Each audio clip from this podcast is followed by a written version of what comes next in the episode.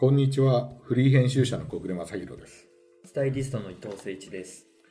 えーこのポッドキャストでは、ペンオンラインで連載中の大人の名品図鑑で紹介しきれなかったエピソードやアイテムについてお話をします。今回はウエス・アンダーソン編の2回目なんですが、特別ゲストに宮本スパイスの宮本哲明さんに来ていただきました。宮本です。どうぞよろしくお願いします。よろしくお願いいたよろしくします。お願いします。あのー今回宮本さんにゲストに来てい,、えーいただいたのはあのーウエス・アンダーソンの、えー最新作の「フレンチ・ディスパッチ」この映画に登場するアイテムになんかこうすごく似てるものが、はい。この間あの私と伊藤さんがはい。お店に寄らせていただいた時にあったはい。ので、ありがとうござい。はい。えーアイテムというのはそのアイテムというのはプリントした T シャツなんですけど、はいそれをぜひとも紹介できたらなというふうに思いまして、はい無理を言って宮本さんに、えーここに寄らせていただいて収録をさせていただくというような形になったんですけど、最初に、えーポッドキャストを聞いていらっしゃる方のために宮本さんの、えー自己紹介をはい。お願いできたら。あ、はい。ありがとうございます。えーっと、今、あの、宮本スパイスという会社で、あの、仙台ヶ谷で、ショールームとお店を運営してるんですけども、あの、ファッションの、あの、業界の一番の始まりは、えーっと、今から10年以上前ですけど、2000、えーっと、そんなに前ですかね。はいそうですね。2007年ですね。うんうん。えっと、ユナイテッドアローズに、えー入社をしまして、はい、まずあの原宿の、えー原宿本店メンズ館で3年間お店の販売員を、えーした後に、えーまあ、ご縁がありまして、オフィスの方で PR の部署に。そうですよね。はいその時には我々はそうですね。お世話になってて、はい、いや本当にいろいろ、ええ本当にお世話になる。なのでお二人も多分付き合いもう10年以上の、そうですね。はい、はい。本当にお世話になってるお二人なので、今回、まあ、すごくこうやってお話をいただいてとても嬉しいんですけど、はい、そこで、まあ、PR を8年、うん。えーやってまして、まあ、その時には本当に数々といろいろとあのお力をいただいて、あの PR をしてたんですけど、えー、と3年前ぐらいですねにあの退職をしまして今は、えー、と自身の、まあ、宮本スパイスという、えー屋号で活動をしてるんですけれど、はい。まあ、ベースは千駄ヶ谷にあるショールーム、えーで、えーとまあ、長らくユナイテッドアローズの頃でも PR をやってたので、まあ、PR のショールームを基軸にしながら、えーお店をしたりとかそういうような形で活動してるんですが、まあ、よくあの宮本スパイスっていうと、はいはいはい。スパイスって何っていうはい。ところがあるので、まあ、よくあの洋服を扱ってるんですけど、まあ、食のはい。イメージみたいなものも、まあ、スパイスにはあるので、うん。そういった形でお話が上がることがあるんですが、うん。私もまああの今そこの千駄ヶ谷の活動とは別に、えー、と銀座のとあるあのレストランでええ。スパイス料理の修行をしてまして、そうなんですそうですよね。はい、そうですよね。そうなんです。うん。はい。まあもともとあの前職の頃からあの食がすごい大好きで、えー一時期えっ、となんかじそうですね洋服じゃないことをうん。いろいろちょっとやりたいなっていう思いが出た時に、まあたまたまあのすごく食が好きで食べることも飲むことも好きだったので、知り合いのえっ、とバーで。バー上がりのマスターがやってるバーがあるんですけど、うんうん。はい、そこのバーで、えー、とちょっと修行を、まあ、趣味の範囲の中で修行させていただいたっていうのが、まあ、きっかけで、なるほど。はい、まあそれ以外も、えー、と畑で自分でお野菜を育てたり、うんはい、そういったことをやっていくうちにですねあのなんかそこの方が面白くなってきて、うん。まあ、やれる範囲がちょっと限られてきてしまったので、えー会社を出てうん。今はあのその当時とは違う場所で銀座のレストランなんですけどスパイスの料理をあの修行させていただきながらファッションをやってるという形で、えー宮本スパイスとして活動をしているっていうか。はあ。多彩でいらっしゃいますよいやいいね。ねやっぱファッションって言ってもやっぱ食ね、うん。欠かせないですよね、うんうんうん。どちらともなんか五感を使って、うんうん作り上げるものなんで、うん。そうですね。いやーすごい、うん。そそこから来てですねね。そうですね、うんはい、うん。なんかスパイスとファッションってすごい近しいところうん。が実はあって、うん。はい、うん。やっぱり業界が違う風に思いますけど、うんうんすごく似ているところがたくさんあって、うん。はい、うん。面白いですけどね。あのーまあ、今回、はい、あのーウェス・アンダーソンという監督の、まあ、おしゃれな監督はいはい。の10作目で、っはい、ていうのはあのあのフレンチ・ディスパッチっていうのがはい。架空の雑誌の話でして、はい、こう雑誌の一冊を見るような感じで映画が作られてまして、はですからこうなんていうかねあの頭の内あのところに雑誌の説明みたいな編集部が出てきて、はい。でまず冒頭でなんかあの、えーちょっとしたあ紹介があって。で1話目っていうのがこれ確固たる名作、えー向こうだとコンクリートの名作って言ってるのかな、うんはっていう名前であのちょっとこうプリントアウトしたやつを持ってきたんですけど、はい。この、えー服役中のねあの囚人で50年の刑かな、かの彼で囚囚あのの囚人がモーゼス・ローゼンターラーっていうんですけど、この人がベニチオ・デルトロってあのもう映画にいっぱい出てる人で。名俳優ですよね。名俳優ですね、うんあの最近だと僕あのボーダーラインはいはいはいはい。あれ2作出てて、もうこの人が出てだだ、もう画面に出ただけでもうなんかなんかやるぞみたいな。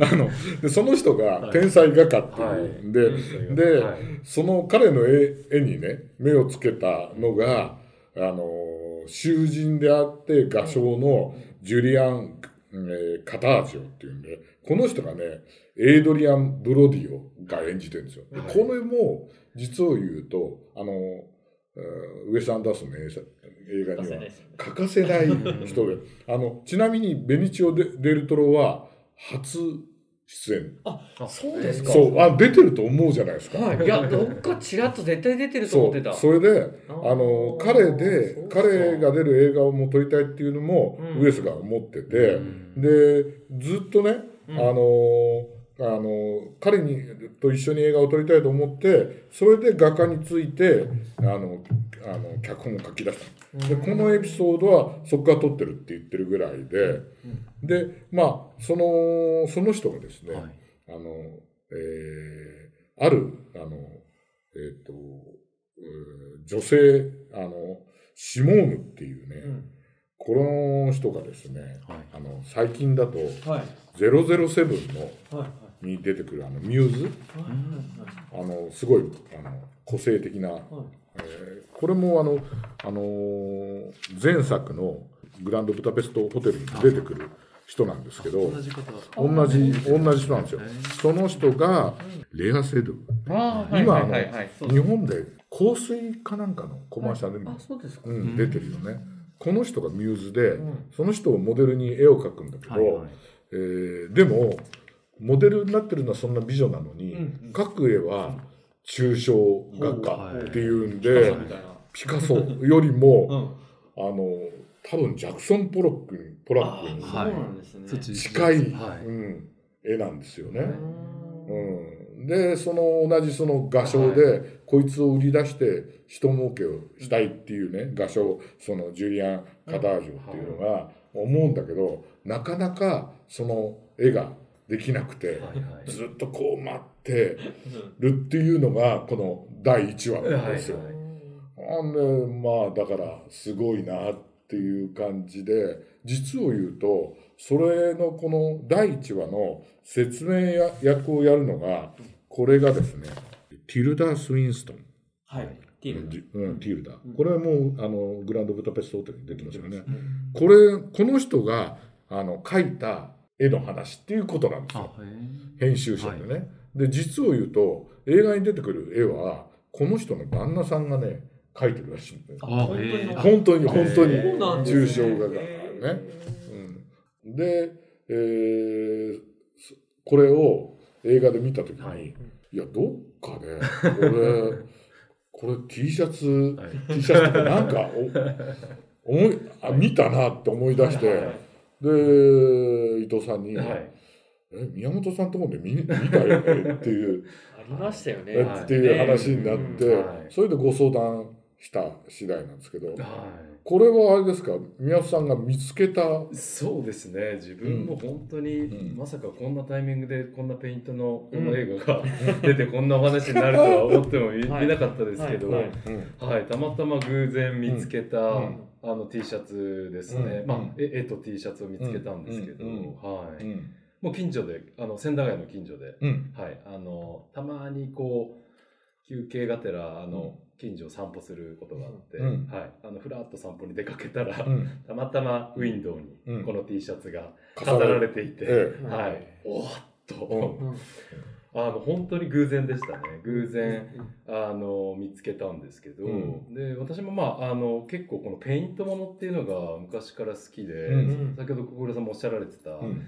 えー、とジャクソン・ポロックもすごい好きですし、うん。はい、うん。なんかあの自身であの活動しているあのブランドでもはい。ペイントのうん。ジャケットっていうのをちょっとあの販売はしてないですけど制作の過程の中でうんあのとあるにはい。ペイントしたものがあったりとかして、すごく引き寄せられて、ううん。ん。えー中に入っていったところ、うんはい、この、えー、と絵を描いてるアーティストに出会ったっていうのが始まりでしたね。うん。もう本当に、えー、と3、4ヶ月前ぐらいのお話なので、うん。もうつい先日なんですけど、うん。はい、これははい。あれなんですか、あのこの写真撮らせていただいたんですけど、はい。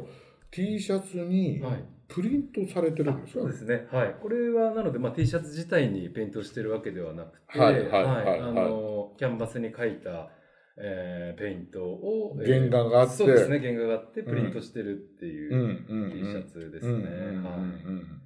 すごいですよね。そうなんですよ。もうなんか見たときに、うん本当にとにかくなんかエネルギーがすごくて、は山本さん、ちょっと聞きたいんですけど、はい。初めはその絵を見てなんですか？あそれとも絵があって、はい T シャツを T 見た？シャツ、はい。T シャツで作り上げてたんだ。はい。T シャツが2体、トルソーに着せられて、うんええー飾られていて、はい。まあ、その奥には絵があったので、うん。まあ入ってなるほど。お話を聞いたらうん。絵に出会うわけなんですけど、うん。うん。うん。はい、一番最初はこのペイントですね。うん。はい、ダイナミックですよね。ダイナミックで、なんか写真を撮らせてもらったんですけど、あのもうすごいキャッチーでね。うん。普通のなんかねペイント T シャツよりも、うん。なんだろうな。すごいこう訴えかけるものがあるはいはいなるほどはい。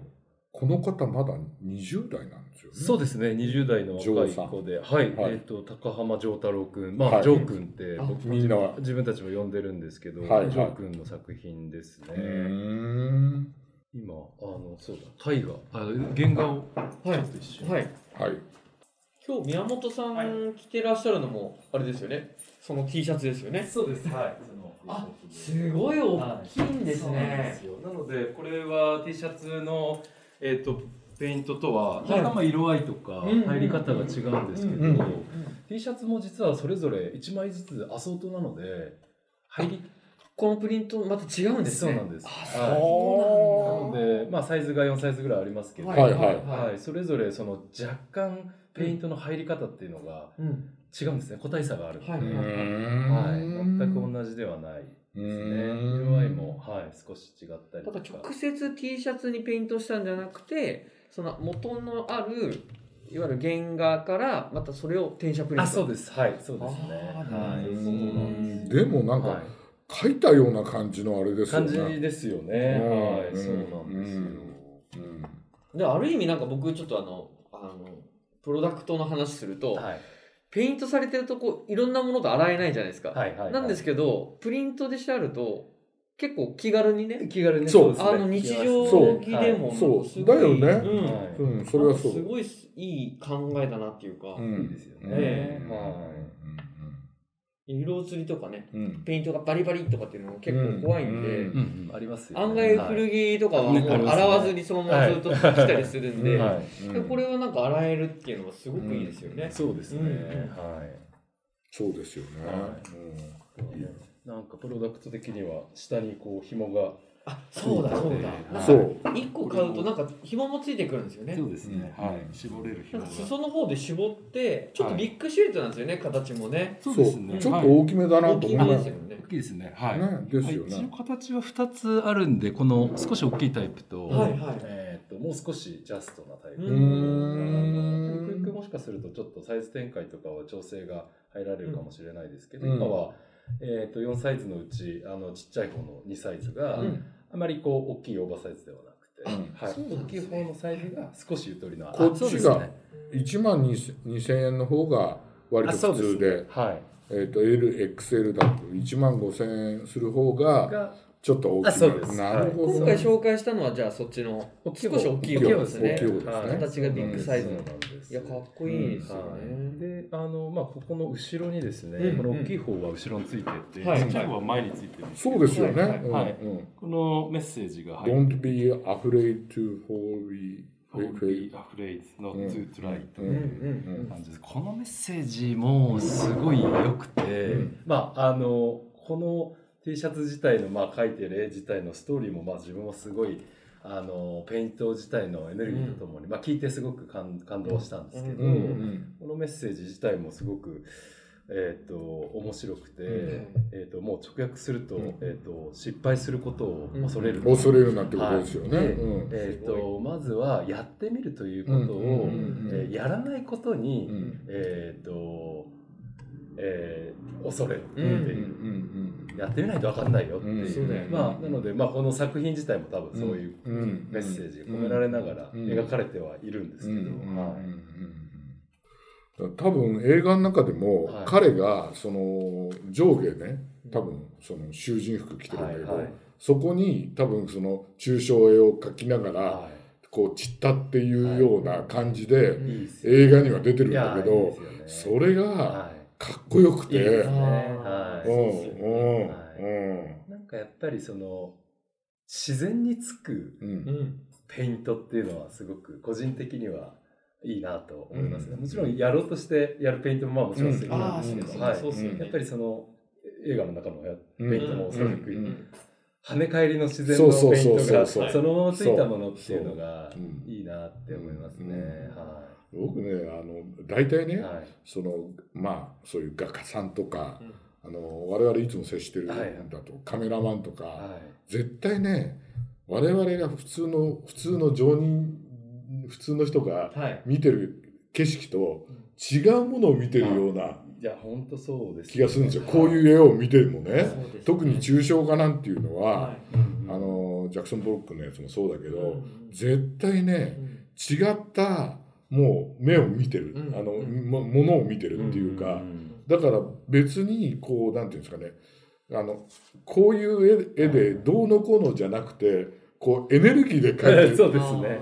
はい、本当に感性とインスピレーションで、うん。多分その時のうん。自身の中が、うん。あの感情がそのままうん。映って作られていくっていうのはうん。やっぱりいろんなアーティストさんって、まあ、陶芸もそうだとうんうん思いますし、なんかそこが面白いなと、うん。そうですよね。うん、だから今回のね、はい。この映画ももうねもうなかなかあの面白いんですけど、はい。あのねあの難しいのももちろんあるんですけど、はい。あの難しいと思ったらおあの、ね、ウエス・アンダーソンの頭の中を覗いてるみたいな、あーはいはい。彼が見てうるん。景色はを見てるっていうように思うと、はなんかすんなり入っていける、入っていける、はいみたいなね、はい。感じがするんですけどやっぱりこういうアート性のあるはい。ものもそうじゃないですか。そうですね。うんうん。そうですうね、ん。すごいなってね。はい。や原画見ちゃうと本当にいやすごいなとす思いごいですね。ます。ぜひなんかね、うんあの宮本さんのお店にき来れ来られると思あいますよね。はいうん。結構うん。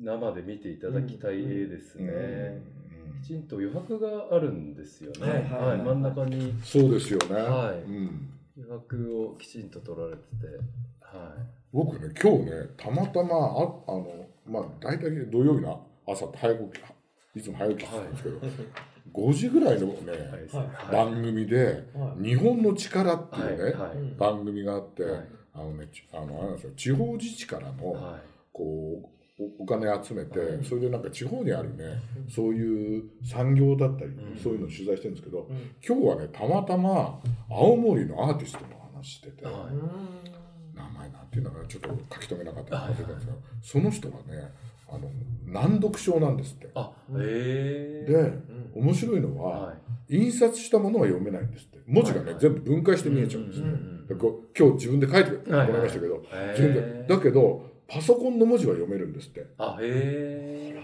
でその人も最初あのおあのお父さんお母さんも出てくるんだけど、最初ねだからあのやっぱり学校行くと、はい。あの勉強もできないし、はい。ででみんなねうん。やるんだけどうん。でもある時絵を描き出したらすんごいね独特の絵をそうですよね。描き出してはでもうもう完全アーティストになっはいてうんうんすごいもう独特の世界のあのそれは抽象じゃないんですけどでもなんかあで言ってたのは自分の頭の中にあるものを描くんだっつってうん絶対ねアーティストまあウェス・アンダーソンも多分そうだと思うんですけどアーティストってやっぱり違うものを絶対見てるようなねうん。気がうんするんですよね。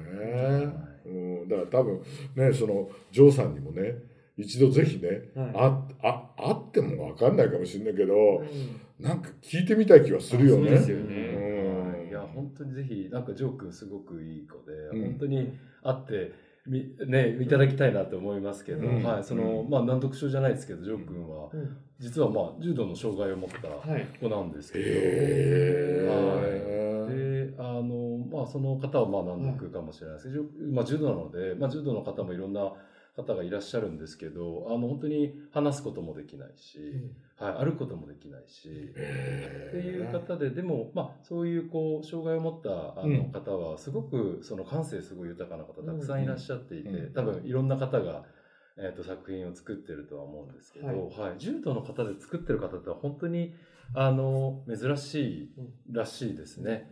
はい。そうですよね。はい、あのやっぱり作品を作るのもすごくあの力がいりますし、まあ、ジョー君自体が実はこの絵を描くのも出来上がりまで3年の月日を得て作っている絵なので、そうはい、そうなんです。なので筆を使ったり、えー、と自分の腕を使ったり、へはい、ーあのその時の感性であの描いていかれるらしいんですけど、はい。だからやっぱりなんかあれですよね。出来上がった作品にメッセージ性だから多分それを宮本さんは感じちゃったわけですよいやね。そうですはいね。ひしと感じちゃいましたね。うん。はい、とても何かは言葉に言い表せないですけど、うん。はい、なんかそこのうんインスピレーションがすごくつ強強かったですね、うん。エネルギーが本当に強くて、うん。はい。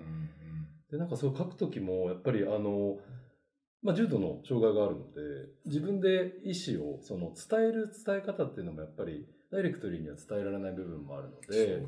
はい、あの親御さんと一緒になってこう作品を作るんですけど、うん。でもやっぱり自分の感性のまま書きたい時に書いて、うん。はい、やめたい時にやめて、うん。あの書きたい場所に書いて、えーとまあ、位置もずらして、うん。みたいなことはあのこのジョー君のジョー太郎君の親御さんもとにかく、えー、とジョー君があの思うままにうん。作ってもらいたいっていうことでやってて。うん。なので彼自身では多分ここで終わりっていうあのところがまあちょうど3年目のところだったらしいんですうん。けど、はい、多分一ふ一ペイントするのに、えーっとどれぐらいでしょうかね、えーっとえ何週間とかっていう時もあったり、その時々違うみたいなんですけど、乗る乗らないもあるんでしょうね。うですね。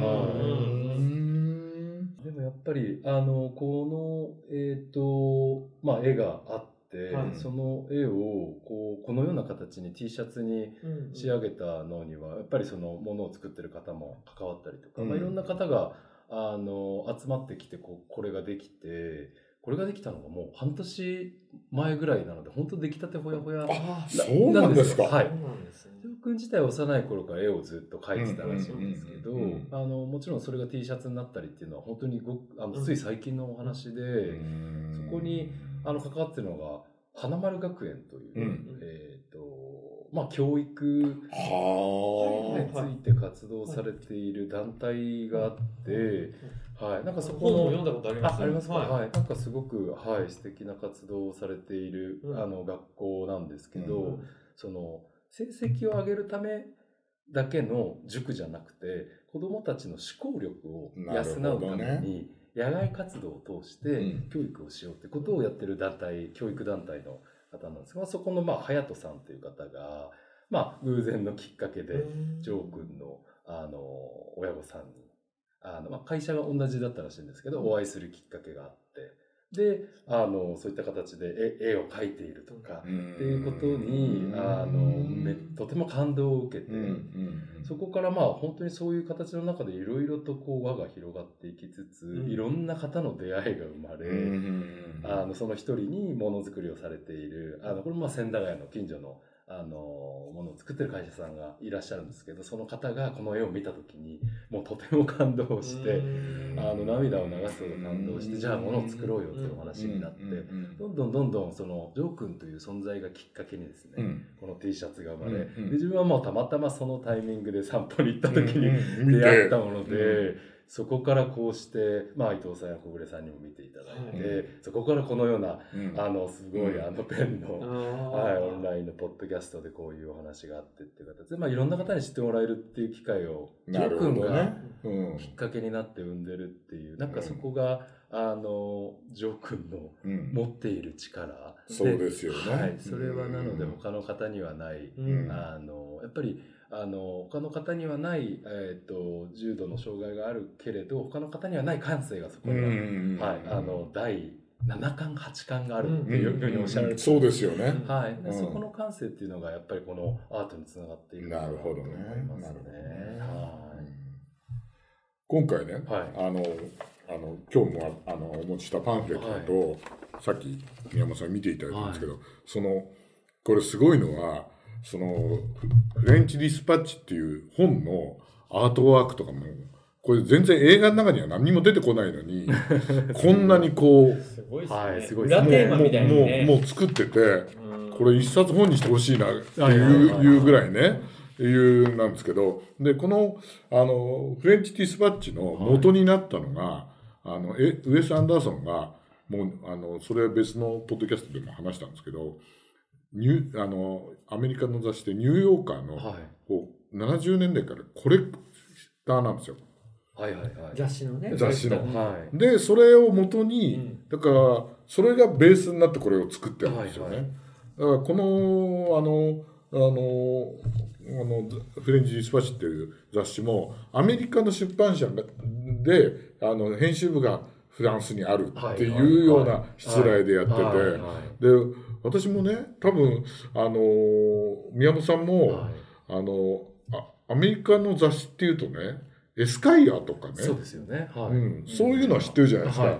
僕もエスカイアのあの初版が復刻された本とか持ってるんですけど、はい。あと昔ニューヨークであの街中であのエスカイアの古本とかね買い込んできた、はい。まだ家にあるんですけど、はい。はい。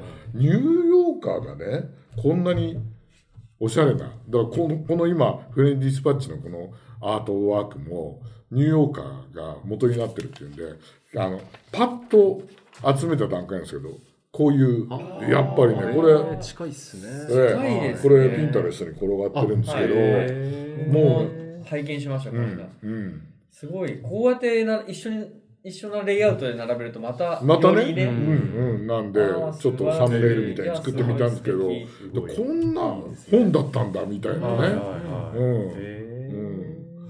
うん、その辺がやっぱりアートってね。でもこの時代のやつだとあと「サタデー・イブニング・ポスト」っていうね、これはあのいわゆるノーマン・ロックエルの絵で。絵ではい。有名で、だからね、あれですよね、やっぱりニューヨーカーもサタデー・イブニング・ポストも、表紙はイラストだったっていうんで、でね、僕ね、あの映画でこのあの画家の話でね、抽象を見たときに、そういえば、あのノーマン・ロックエルが、ジャクソン・ポロックを見てる人の絵を描いてるよなと思って探したら出てきて、ここれがね、ノーマン・ロックエルのがジャクソン・ブロックの絵を見てるっていう、そういう絵がノーマン・ロックエルって得意じゃないですか。はい。いわゆる三次元的にというか、描くのが。あっこいいですね。だからね、やっぱりね、その、まあ、ウェス・アンダーソン本人もそうですけど、本当にね、アーティストって、常人とは違う目を絶対ね違うところで見てるっていう感じはね、すごいするなっていうんでね。だから今回のこの映画の中でも、あの、本当に、その美女がね、モデルになって、いろんなポーズを撮ってくれるんですよ。でそれを見ながらこう一生懸命描いてるんだけど、はいはいはいえ？それがこの絵になるの？みたいなね。うん。これはね非常うに、ん。いやそこも面白いなってね。っていうねはい。感じがねやっぱりアートの世界って深いなっていうね、はい。思いますよね。ですうんでも今日はね素敵な T シャツを我々ご紹介できて、そうですそういう話ねこの間、いはい。そこまでねあ、そうあの。簡単なねプロフィールは聞きましたけど、そうですね。ね、でもそのやっぱり出会いじゃないですか、はい。宮本さんがたまたまねお散歩はい。されてて。ねねはい、本当にそれがどう、本当に出会いはね、本当に何がどうなるかって分かんないから面白いなと、うん人のご縁と出会いっていうのはうんつくづく思いますけど、はい。まあ宮本さんあの、はいまだあのフレンチディスパッチはい。ご覧になっていただあ、いてそうでないっていうんで、すね。はあの多分あの我々私が感じたのと、い。は伊藤さんが感じたのい。と、はい。宮本さんが感じたフレンチディスパッチが多分違うと思うんで、はい。それをねまたなんかいつかねあ、いいであの。お酒でも飲みながら。すね。この映画多分公開してる時にはもう映画も公開されて、うん。我々も見てるんでちょっと一回集まってねそう。そうですね。行きたいですね。あれはどうなんだみたいなね。はいはいはいはい。そういうね議論が呼ぶようなうん。話なんですよね。ええ、もう見たいですね。ペイントのジャケット着ていきたいですね。いいですよ。ペイントもの着て見に行きたいですね。うん、それいいと思いますよ。はい君の T シャツと、うんあの自分のペイントのジャケット着て、あのね、本当に宮本さんのあのジャケットも、いやこあれ見た時も、えまさにこの世界だよ、うんみたいなね、ありましたから、はいはいはい。いやーこれあれですねあの次から次へとなんかアイデアが浮かびそうな感じしますよね。そうですねそうですよね。いやいや素晴らしい T シャツご紹介いただきましてありがとうございます。ありがとうございましたええありがとうございます。